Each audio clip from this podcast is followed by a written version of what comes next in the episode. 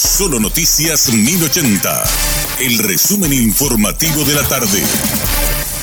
Hola, soy Susana Arevalo y este es el resumen informativo de la tarde. Un tribunal de apelación ratificó la resolución de la jueza que ordenó el comiso de 47 millones de dólares de Ramón González Daer. La jueza de ejecución, Sandra Kirchhofer, había ordenado el comiso de ese monto por lavado de dinero, decisión que hoy ratificó el tribunal de apelación en lo penal cuarta sala.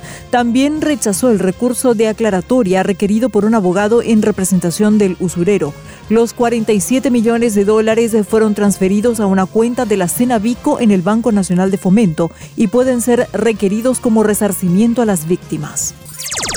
Dos abogadas y una asistente fiscal quedaron detenidas tras un allanamiento que se realizó en la sede de la Fiscalía de San Lorenzo. El procedimiento fue encabezado por el fiscal Osmar Legal de la Unidad Especializada Anticorrupción. Las tres mujeres serán investigadas por supuesto tráfico de influencias.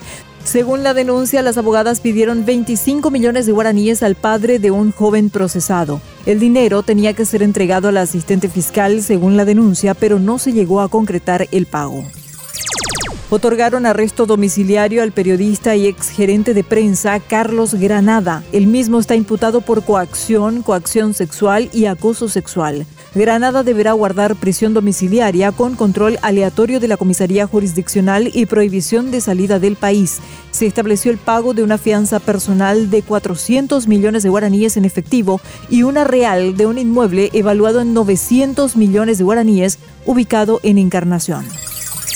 Luis Christ Jacobs presentó renuncia al cargo de director de la Policía Municipal de Tránsito de Asunción. El director de mercados zonales, Juan Villalba, sería nombrado en su reemplazo. A la vez, Ariel Andino, actual director de la Policía de Vigilancia de la Municipalidad, asumiría la dirección de mercados zonales.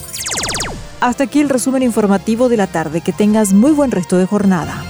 La información del día aquí, en Solo Noticias 1080.